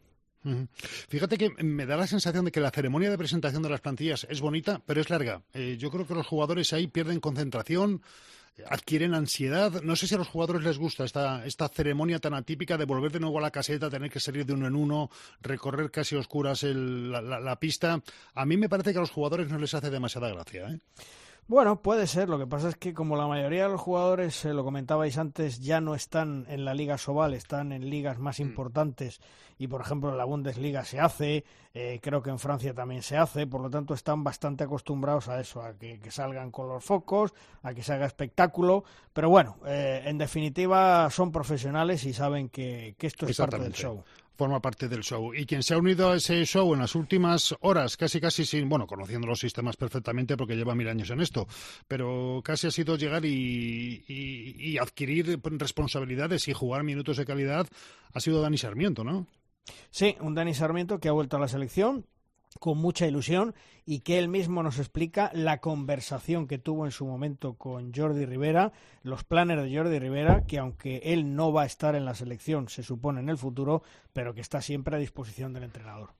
Bueno, Dani, otra vez en un europeo y me imagino que con mucha ilusión, ¿no? Sí, sí, claro. Eh, para mí estar siempre con la selección es un orgullo y, poder eh, entrar en el grupo, muy feliz, muy feliz por estar aquí. Las circunstancias por las que estoy, bueno, no son las que deseaba porque eh, son dos compañeros que han, que han estado con esto del COVID y demás, pero, pero bueno, a intentar echar una mano. Hombre, yo en alguna vez le he preguntado a Jordi si en tu caso, en el caso de Vira, en el caso de Julen, si ya le habías dicho de, en fin, ya lo dejamos y tal, y dijo, no, no, mientras estén en activo cuento con ellos. Sí, sí, vamos, yo hablé con él, me dijo lo que, lo que él, más o menos su idea, eh, totalmente respetable y, obviamente está saliendo bien. Y me preguntó que si yo estaría dispuesto, si cualquier lesión o algún problema, estaría, estaría dispuesto a volver. Yo siempre que esté jugando y esté bien físicamente y él cuente conmigo, mm, ¿por qué no? Pero bueno, creo que, él ha hecho un buen grupo.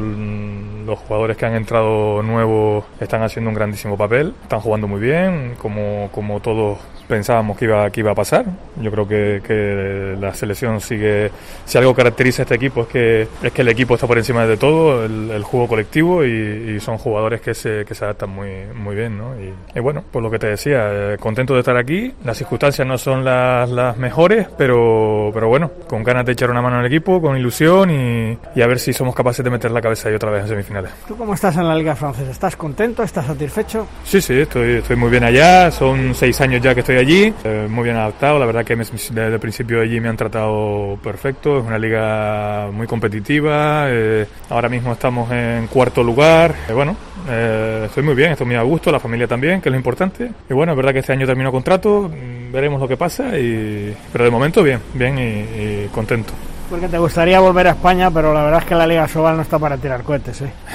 Yo, a ver, eh, venir a España, pues claro, claro que me gustaría. Yo quien que te diga que no, yo creo que no, que miente, ¿no? Pero bueno, eh, en, mi, caso sí, sí me gustaría venir a España y, jugar en España, pero bueno, eso depende de muchos factores. La verdad que, como dices tú, la cosa está complicada, pero, pero bueno, nunca se sabe. Oye, eh, ¿cómo ves este europeo? Por lo que se ve desde fuera, que tú lo has visto desde otra óptica distinta a los que estamos inmersos ahora aquí en el europeo. ¿Qué, qué, qué piensas de, de los equipos favoritos que se habla, Dinamarca, Francia, España. Eh, es verdad que, desde fuera sí se ven como más fuertes, bueno, las, de, selecciones de siempre, ¿no? Digamos las clásicas Dinamarca, Francia, España. Pero también es verdad que, bueno, eh, viendo cómo juega Islandia, por ejemplo, a mí me, sorprendió para bien, sabiendo siempre que, Islandia tiene buenos equipos y jugadores que juegan muy bien a los manos. Eh, Holanda también ha hecho un gran, un torneo.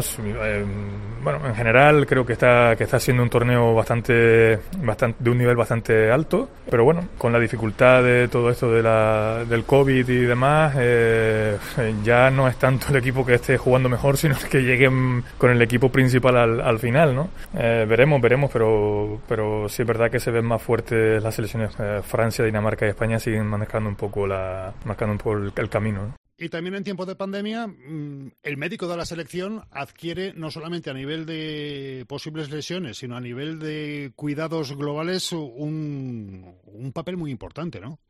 Hombre, yo creo que el doctor Juanjo Muñoz Benito, pues eh, es una pieza mm, clave, fundamental y más en este europeo de la pandemia, porque desde el 1 de enero hasta fecha de hoy, creo recordar, si no me equivoco, que ha habido 110 jugadores infectados de todas las elecciones.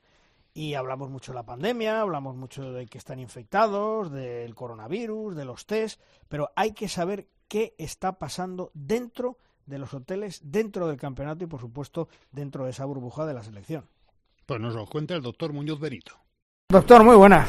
Buenos días, Luis. Bueno, ¿cómo estamos viviendo la pandemia con la selección, el coronavirus, la burbuja? ¿Cómo lo está llevando? Pues eh, yo creo que el equipo lo está llevando francamente bien para las circunstancias y las condiciones. Estamos en una situación donde yo creo que a la organización eh, le ha estallado este pico de, de, olea de la sexta ola que, estamos teniendo. Dicho lo cual, aquí donde estamos en Bratislava, la verdad es que el hotel está exclusivamente para los cuatro equipos. Ahora somos tres, lógicamente, en la main round, pero estamos solo los equipos. Está consiguiéndose una burbuja buena en el sentido de que cada planta la ocupa un equipo, no se están mezclando. En, la, en el área de comidas, eh, cada equipo tiene un comedor privado y hay una zona de trabajo. Es decir, que, la burbuja la estamos consiguiendo. Es verdad que es sacrificada, es sacrificada, los jugadores no se están relacionando con nadie y eso es duro. Y aún así, pues hemos tenido casos, ¿no? Lógicamente. Pero bueno, se está llevando bien.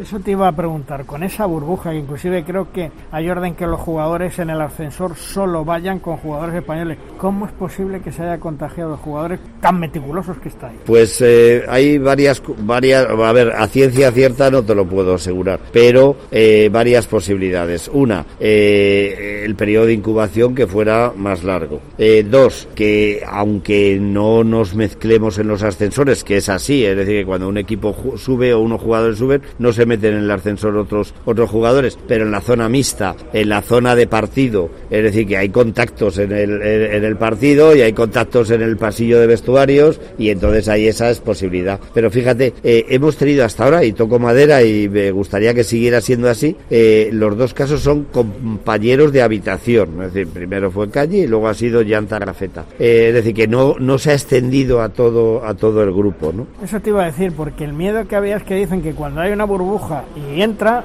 lo cogen todos. Exacto, ese es el miedo que había y hay.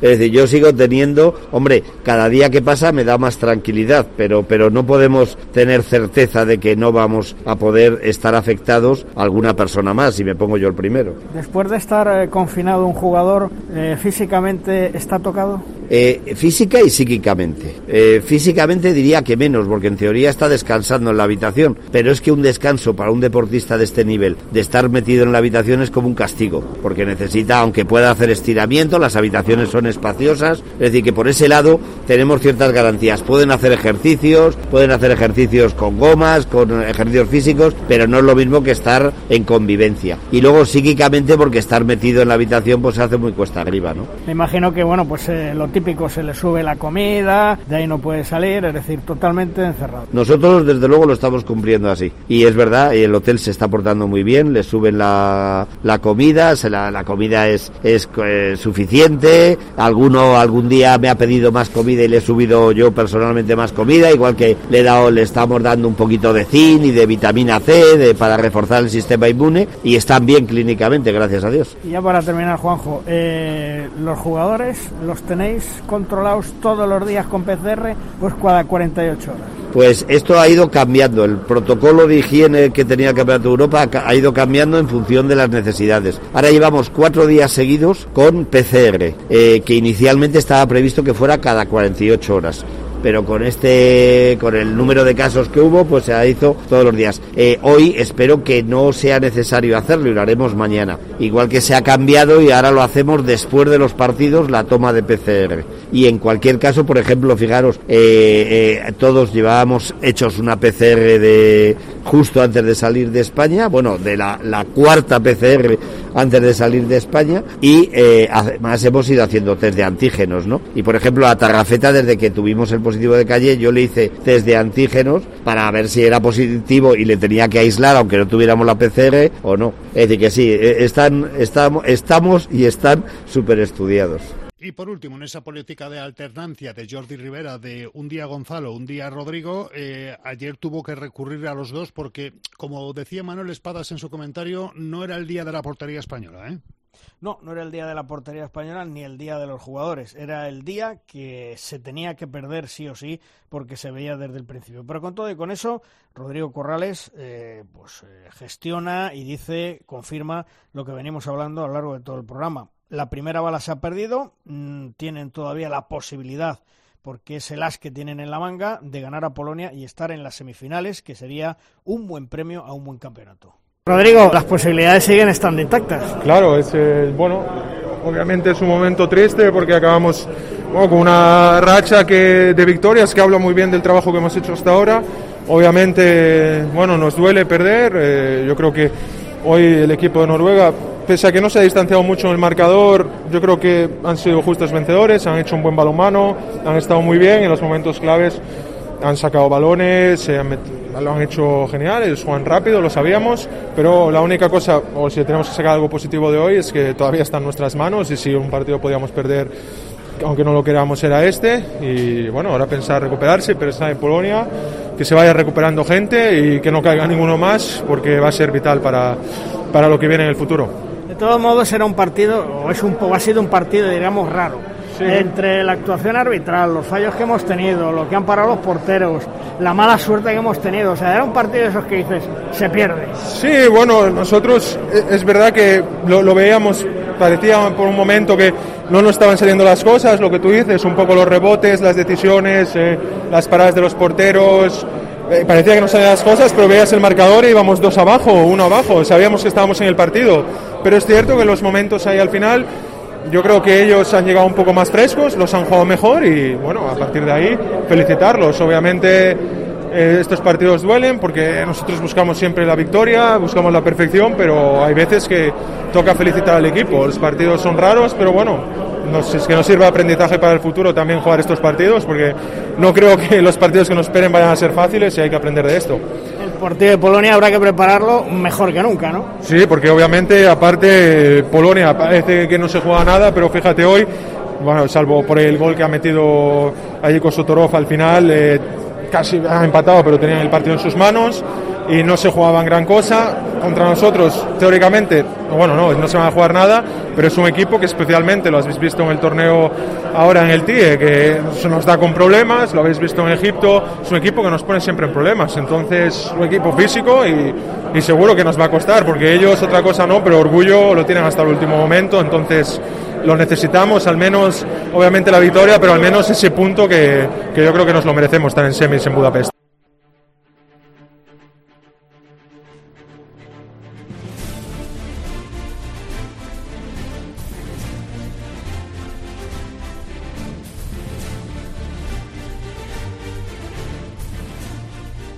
Tras el tiempo de información, vuelve de nuevo el tiempo de opinión. En esta ocasión, en nuestra segunda tertulia de este de rosca de hoy, lunes 24 de enero, una tertulia que siempre pasamos a denominar la tabla redonda. Una tabla redonda que componen Chema Jodra, desde Eslovaquia Luis Malvar y desde León nuestra compañera de Pasión Balonmano Paula Esteban. Hola Paula, ¿qué tal? Muy buenas. Muy buenas, pero es San Esteban, gracias. No me quites el santo. Es, es San, este, este te, te, te he llamado Esteban, ¿no? Sí, Dejo- por eso no me quitas que, el santo. tengo que dejar de ver eh, algunos programas con, con apellidos sin santos. Pero, oye, hemos dicho que San Francisco de Sales hoy, hablando de San Es el patrón de los periodistas, es verdad.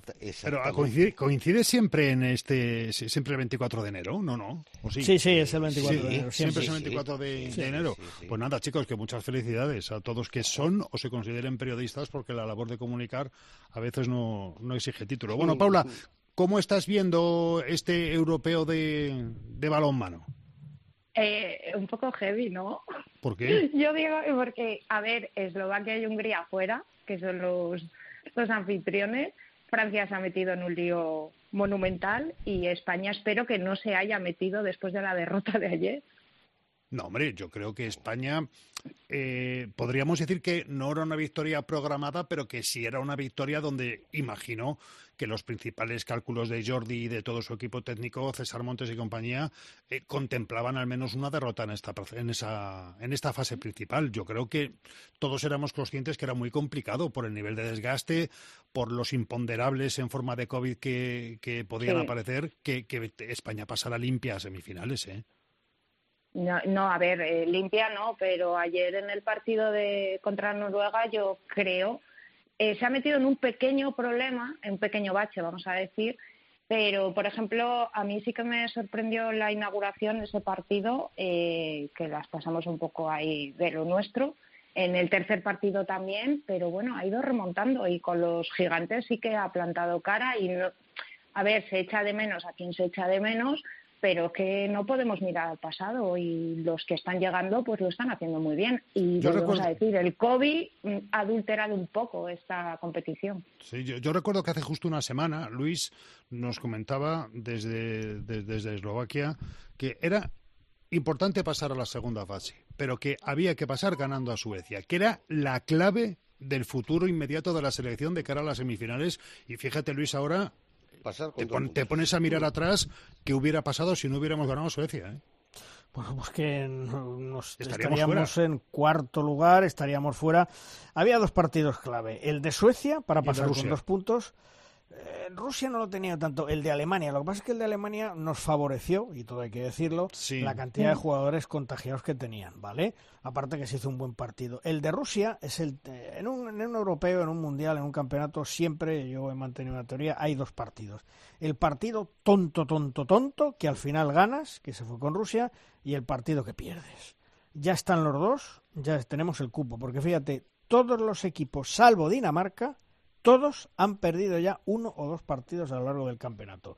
Entonces, bueno, la selección española eh, en su camino mm, sabía que tenía que ganar a Suecia, sabía que tenía que ganar a Alemania y entonces mm, dentro de las previsiones pues estaba el, el poder perder con Noruega como así ha sido.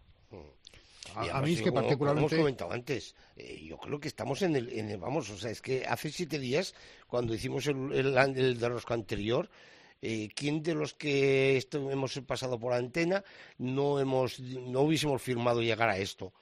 Llegar al último partido con Polonia, que es último, que no se juega nada, que le tienes que ganar. Ojo, eh, con esto Sí. no quiere decir que tengas que salir eh, relajado, porque solamente con, con que vea la camiseta roja eh, ya hemos ganado. No, no, hay que salir, jugar y ganar. ¿eh? Pero llegas al último partido enfrentándote a alguien que no se juega absolutamente nada. Tú estás muy bien, porque España ha demostrado a lo largo de todo el campeonato que, ha estado, que está muy bien. Yo creo que estamos en la situación ideal, ¿no? que, y que estamos donde, donde queríamos. Que era mejor haber ganado ayer y dedicarnos a tomar unos vinos el día de Polonia en lugar de jugar. Bueno, pues, pues igual, pero eh, no es así, ¿no? Que alguna vez hay que perder. Y como yo estoy con Luis, está el tonto y el primero. Que el primero, mm, hay veces que no es el tonto, pero es muy doloroso.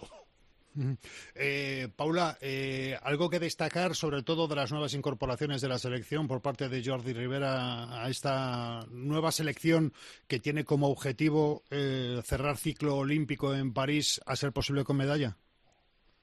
Pues a mí, por ejemplo, Agus Casado, no vamos a descubrir quién es Agus Casado, pero yo creo que es mm, de los que se ha echado el equipo a la espalda cuando se ha necesitado y Antarrafeta también eh, lo, Chema Márquez.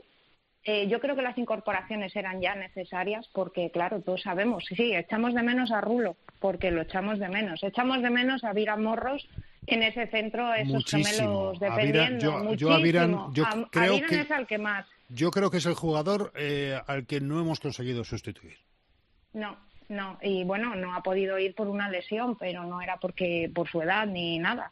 Pero sí que ah, eh, yo creo que es la posición que debemos de buscar alguien, alguien ya, ya, porque los otros, entre comillas, eh, hay jugadores que sí han dicho, oye, vale, yo me pongo la camiseta y puedo ser como Rulo. No, nadie llegará a ese nivel, pero sí que se ha demostrado que sí. Pero en las Torres Gemelas hay que buscar sustitutos ya. Eh, se incorpora a esta tertulia de la tabla redonda también, desde Cope Huesca, Pablo Barrantes. Hola Pablo, compañero, ¿qué tal? Muy buenas. ¿Qué tal, Amón? ¿Qué tal a todos? Muy buenas. Estábamos hablando de balonmano un ratillo aquí. Yo no sé tu ah, de balonmano. Me viene bien. ¿Te viene bien? Vale. Bueno, eh, que eh, hemos hecho una porra y todos hemos coincidido que hubiéramos firmado eh, depender de nosotros mismos el último hmm. día contra Polonia para semis. Imagino que te subes al carrito, ¿no? Sí, hombre, claro, desde luego. Como no nos ha sorprendido a todos, ¿no? El, inicio triunfal. yo creo que, que estamos en disposición de hacer algo grande. Mm, yo estoy ilusionado. El resumen es que después de ver todos los partidos quitando el último que bueno pues que, se puede dar desde luego y quitando y viendo pues por ejemplo Alemania Rusia yo creo que estamos en disposición de hacer algo grande Tú fíjate que estamos llamando a hacer algo grande al hecho de tocar plata, tocar chapa. Para mí ya es muy grande meterse en las semifinales de un europeo. Es que estamos hablando de un europeo, que es mucho más difícil meterse en las semis de un europeo que en las semis de un mundial. Y más difícil meterse en las semis de un europeo que en las semis de unos juegos si te clasificas para los juegos. Que ahí el problema de los juegos es el camino previo, que hay una criba bastante considerable. Pero, eh, claro, el éxito, eh, no, quedar cuarto es el primero de los perdedores. Que no, que estamos hablando de la, del mejor balonmano del mundo de lejos. Ni confederaciones africanas, ni asiáticas, ni americanas van a poder todavía igualar el nivel del balonmano europeo las diez primeras selecciones del mundo, creo que solamente está Egipto, que no sea de, Europa. Y para mí, ya es hacer algo muy gordo, ganarle a Polonia y meterse en semis, Pablo. ¿eh? No, no, que sí, que sí, que, estar allí. De hecho, yo creo, por las declaraciones de Rivera eh, al final de algunos partidos, sobre todo las últimas, que los primeros sorprendidos son ellos, ¿no? De verse en esta situación que una vez que te ves allí, eh, como decía, rivales a priori más potentes que España, que, se han quedado por el camino, pues eh, bueno, pues, ¿que, mm, cuarto sería una decepción? Hombre, está claro que no. Pero mm, a mí me ilusiona volver a tocar metal, ¿no? Y, volver a, Orgullosos nos vamos a sentir igual, ¿no? Pero insisto, yo creo que... mira, em, lo hemos hablado muchas veces en este programa. Yo creo que lo que viene a partir de ahora mm, va, con, va a Mm, reunir atractivo a gente no mm, habitual del balonmano. Porque cuando llegan aquí, mm, la gente que se suma a deportes que no... Acabo que de tener, Pablo, un déjà vu mm, de los últimos seis años mm, que llevamos diciendo lo mismo. Sí, ¿eh? lo sé, lo sé, lo sé, lo sé, lo sé. Pero bueno, esto es como los Juegos Olímpicos. Hay deportes, hay deportistas que, que te ilusionan solo cuando se disputan los Juegos y durante los cuatro años restantes siguientes mm, no prestas atención ¿no? A, esas modalidades. Pero claro, pero si es que si ganamos una medalla y la medalla solamente la enseñamos en el aeropuerto cuando llega el avión de vuelta... Ah, pero esa es pues, otra historia. Eso ya no depende de los, eso ya no depende de los jugadores. Ni... No, no, eso depende de la No, federación y que que Claro, claro, pero eso- esto. las utilice Alemania, por ejemplo, para patrocinar y no la patrocinemos nosotros. Y Alemania la utilice la nuestra para patrocinar. Tócate las narices. Ya, bueno, pues eh, eso, eso es lo que tiene el saber moverse en, una- en un ámbito como es el publicitario, donde a la Federación Española de Balonmano, pues todavía le queda un pasito por dar. A lo mejor es el área que tiene que, que profesionalizar un poquito más.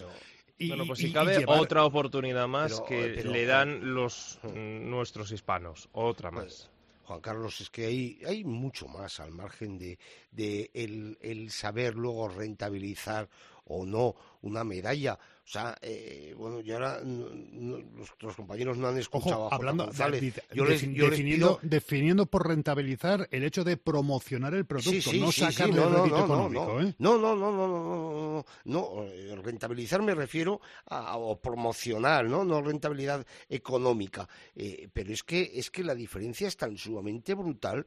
O sea, simplemente yo solo os pido a los que no lo hayáis escuchado que, que rebobinéis este podcast y escuchéis una parte de la entrevista con J. González y, y lo que nos ha contado de, de, de Francia y de lo que se ha contado cómo son las cosas. Joder, y es que aquí dices, no, es que tengo que pagar 15 euros para ver un partido de Asobal, o 10 euros. Y hay quien dice que, que, que- que eso es caro. Entonces, Es ¿qué que mira, queremos? Chema, Entonces, eh, ¿qué coño queremos? Mira, hablabas Perdón, de ¿eh? lo... Perdón porque se me ha ido Sí. un...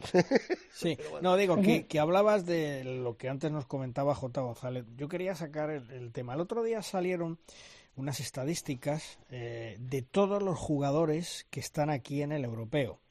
La Liga Española es la sexta o la séptima que representa jugadores. Yo os digo, en la Liga Alemana, número uno, 87 jugadores aquí en el europeo. La Liga Francesa, 43 jugadores. La Liga mm, Húngara, 39 jugadores. La Liga Polaca, 33 jugadores. La Liga de Macedonia, 24 jugadores.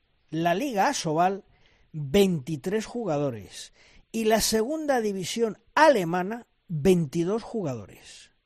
¿Qué os Pues parece? está todo dicho. ¿Eh? Es decir, ha sido muy ahora- diplomático ahora, J. al- González. Al, al lado te tenía que salir la estadística de cuál es eh, la media de, de cobro en cada una de nuestras ligas. Y Sí, entonces- pero, pero entonces me sabes refiero. por qué. Pero me refiero que eh, antes eh, J. González ha sido eh, muy diplomático, es decir, eh, os lo contaba la semana pasada en el programa. eh, tuve una charla con varias personas de la Federación Europea de Balonmano, me decían que estaban admirados de cómo se estaba trabajando en la Federación Española de Balonmano con la selección femenina y con la selección masculina, pero que bastante se hacía de la federación con el desastre de la Liga Sobal y que estaban convencidos que más tarde o más temprano ahí tiene que pasar algo y que alguien tendrá que tutelar una Liga Sobal que está cada día peor. Insisto, la sexta liga en aportación de jugadores en un europeo y la segunda división alemana tiene un jugador menos. La segunda división alemana, ¿eh? Y a pesar menos. de todo eso, mira dónde estamos. Por Sí, eso, sí, digo, pero- por eso de digo que es un tremendo triunfo. Pero Es- porque están fuera, porque están fuera, porque Exacto. España, España es eh, prácticamente exactamente igual que la Francia de los 90, donde los jugadores, los Richardson, los Jerón Fernández o Meyer estaban en la Bundesliga, estaban en la gran liga Sobal.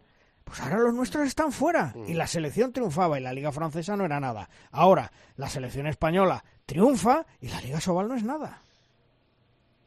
Pero vamos a ver que solo hay que ver lo que representa en nuestro país la Liga Sobal. Si es que todos mm, tenemos ojos para ver qué, No, no, re- que- representa nuestra liga en, en- en nuestros programas deportivos, en los que tenemos eh, responsabilidades de programas diarios, en, en la calle, en la calle, mm, en nuestros entornos.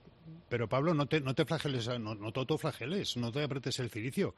Que en el Campeonato de Europa de balonmano hay dos medios españoles. Dos. Bueno, pues eso. Dos. Y, y no sé si hay previsión de que haya más ahora si España se mete en Si semifinales. vamos a semifinales, cuenta, cuenta fijo que dos, tres radios más vendrán, que algún periódico deportivo yo estoy seguro que vendrá. Eh, yo calculo que si vamos a Budapest, si vamos a semifinales, que estoy convencido que sí estaremos Sí, en sí. semifinales. Vete preparando los 100 pavos por el palito. No, no, 50 pavos. Pues, pues eso, dos que te vas 50. a hacer. Tres. Oye, Tres. Luis, pero una pregunta. ¿Y la gente que está en los palcos, estos que van de gorrones, también se la tienen que hacer y pagarla? Pregunto. Bueno, eh, hacérselo se lo tiene que hacer cada hijo de vecino. no. Otra cosa es que los que están en, en los palcos, depende de qué palco, si es federativo, si no es federativo, si era una expedición o no, eh, se haga cargo eh, eh, la organización. Nosotros los periodistas lo tenemos que pagar, pero hay una cosa que yo eh, lo he dicho por activa y por pasiva. A mí que me expliquen por qué el test de antígeno en Bratislava, cada vez que vamos a un partido, hay que hacerlo por la mañana, nos cuesta 10 euros, que ya está bien cobrado, y por qué en Budapest van a cobrar 50 euros. Porque La culpa, la. EHF. La EHF, es el, y es el mismo que está en farmacia, ¿eh? en España.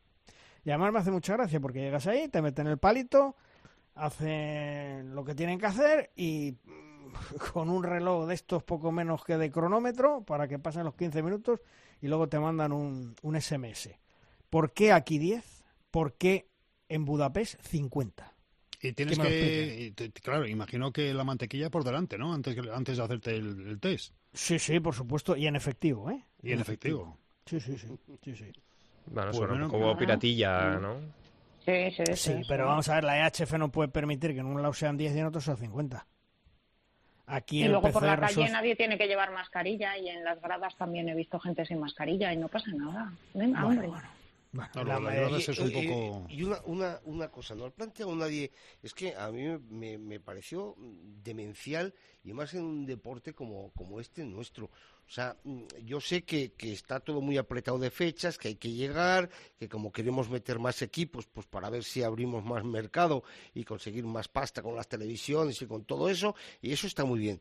Pero que un deporte como el balonmano, en un campeonato eh, de estas características, haya una selección como le pasó a España el otro día, que tenga que jugar menos de 24 horas después hacer dos partidos, a mí me parece lamentable. Sí, Sí, sí, fue el es. partido contra Alemania a las seis y media y contra Rusia a tres y media, sí, correcto, menos de efectivamente, 24 a horas. 20 horas prácticamente. Sí, Y el menos, desgaste o se sea, notó, eh, se notó. No, hombre, claro, joder, que, que- pero ¿cómo no se va a, pero cómo no se va a notar? A ver, es que este es un deporte de contacto, es que este eh, de, de deporte donde te llevas eh, muchos golpes que, en- que igual cuando te los das, pues te duele un poco, pero carajo, como te duele por la noche. No, pues posiblemente ¿Eh? de esas 20 horas de desfase entre partido y partido, alguno se pasó dos o tres mm, envuelto en hielo.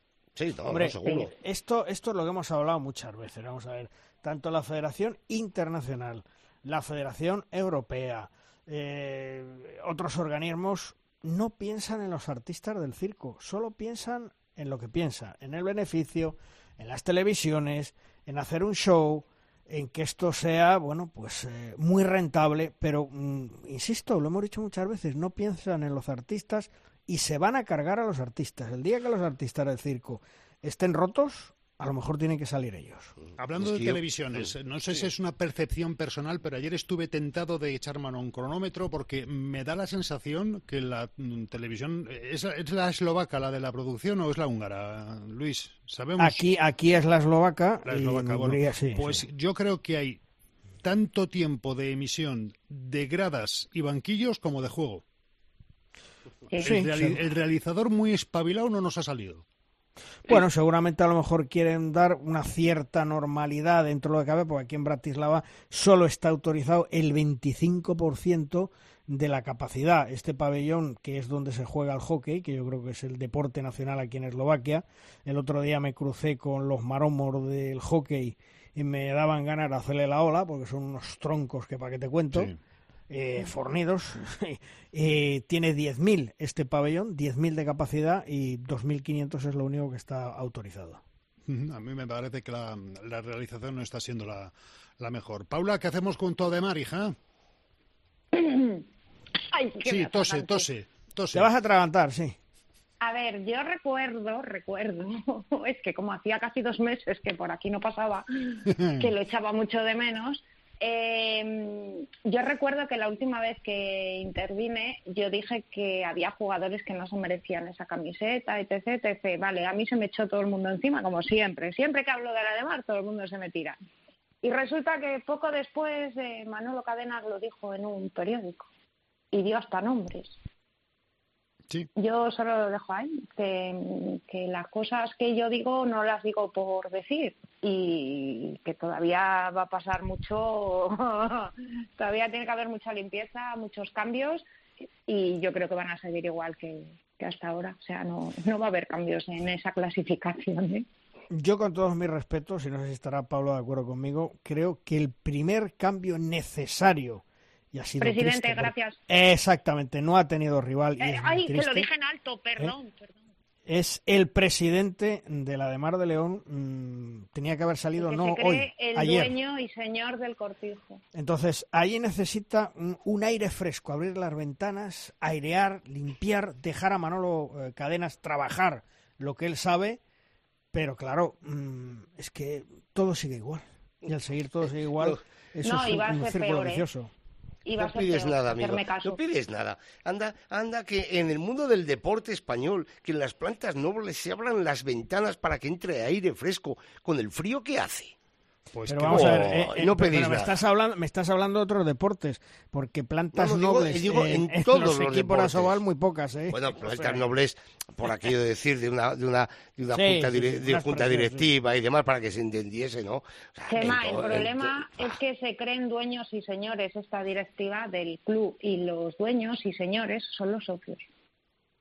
Por Ese es el supuesto. problema.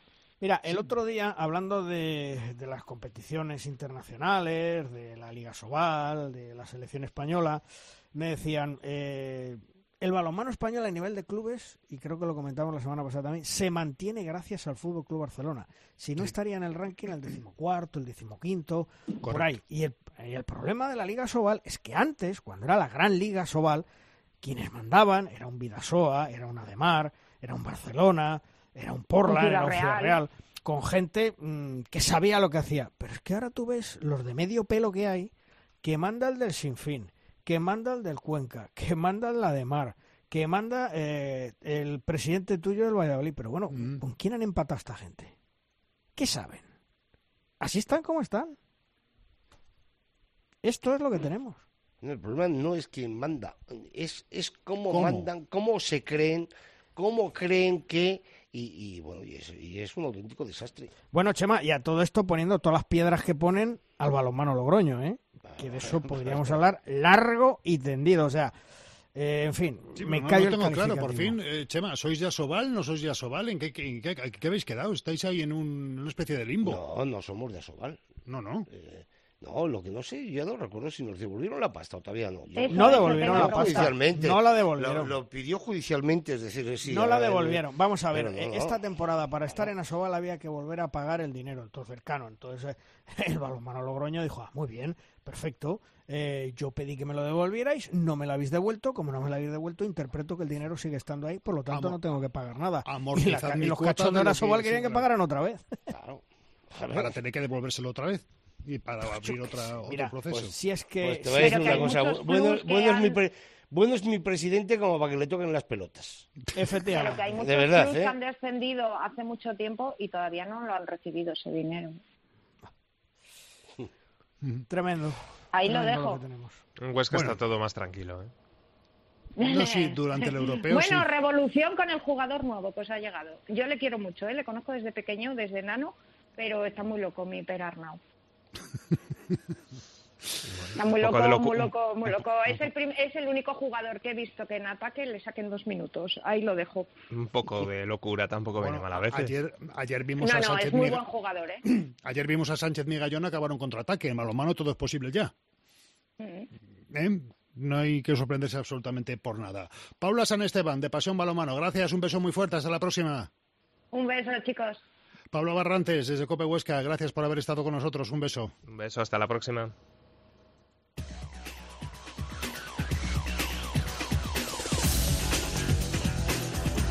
Y naturalmente, un de rosca. No sería de rosca sin el 7 metros final de Tomás Guas. Todo tuyo, Tomás. Malvar Rosquitos, europeo de la pandemia. Estragos entre todos los equipos. Llevamos ya más de 105 jugadores contagiados y esto está adulterando la competición, claro. En esta edición el que menos contagios tenga será el que subirá al podio. Está clarísimo. Los hispanos, muy bueno el nuevo proyecto de Jordi Rivera, con los relevos que han buscado cara al futuro. Los jugadores responden y las expectativas son magníficas. veremos si tienen al final su recompensa en este europeo 2022 y que el bicho los deje tranquilos.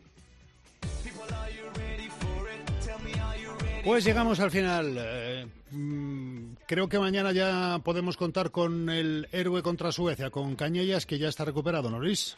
Sí, mañana yo espero que ya Cañellas ha dado los dos PCR negativos y esté con la selección española. Mañana día clave, primer match ball para España en este europeo. Hay que ganar sí o sí a Polonia. Y muy atentos a lo que hagan hoy Francia contra Montenegro, Islandia contra Croacia y en menor medida lo que haga Dinamarca contra los Países Bajos. Luis, disfruta de tu estancia. El próximo de Rosca ya lo, diriges tú, lunes o martes. ¿Cuándo grabamos? pues dependerá de si la selección española se mete en semifinales o no. Si se mete en semifinales, el próximo martes estaremos allí haciendo otra vez el programa de Rosca. Si la selección española no va a Budapest a semifinales, volvemos y el próximo lunes tendremos la cita del de Rosca. No te ah, quiero sin, un el martes. sin, un imán de nevera de Budapest. ¿eh? Entonces el martes. No te quiero sin el imán de nevera de Budapest. Gracias Luis, un abrazo. E igualmente, hasta luego. Hasta luego, Chema, un abrazo muy fuerte. ¿De qué metal va a ser la medalla? A, mí, es que me parece que, claro. me parece que el cuarto puesto ya debería ser considerado medalla dado el nivel de ese europeo y dadas las cantidad, la cantidad de piedras que ha habido que esquivar para, para coger la senda buena. Pero bueno. A mí, este, a mí esta selección me está gustando mucho y a mí Muchísimo. me parece que el cuarto mm, se le queda muy excesivamente abajo. No, no, no, no, pongamos en valor cosas que no hemos conseguido ni le quitemos valor a cosas que cuesta mucho conseguir. Oye, pero Un abrazo, que vamos a ir y que le va a costar 50 pavos hacerse una PCR o hacerse unos antígenos a Malvar, pues joder, que, que, pues vamos a para ganar y ya está. Un abrazo cuando, cuando vea su Ancar la libreta de tickets de Malvar. Un abrazo y hasta el martes, ¿eh? hasta el martes que viene. Hasta el martes. Belén Díaz de Arce estuvo en la producción, Chachu Martínez en el control. Nosotros te esperamos la próxima semana. 421 programas cumpliremos en el último día del mes de enero o en el primero de febrero. ¡Adiós!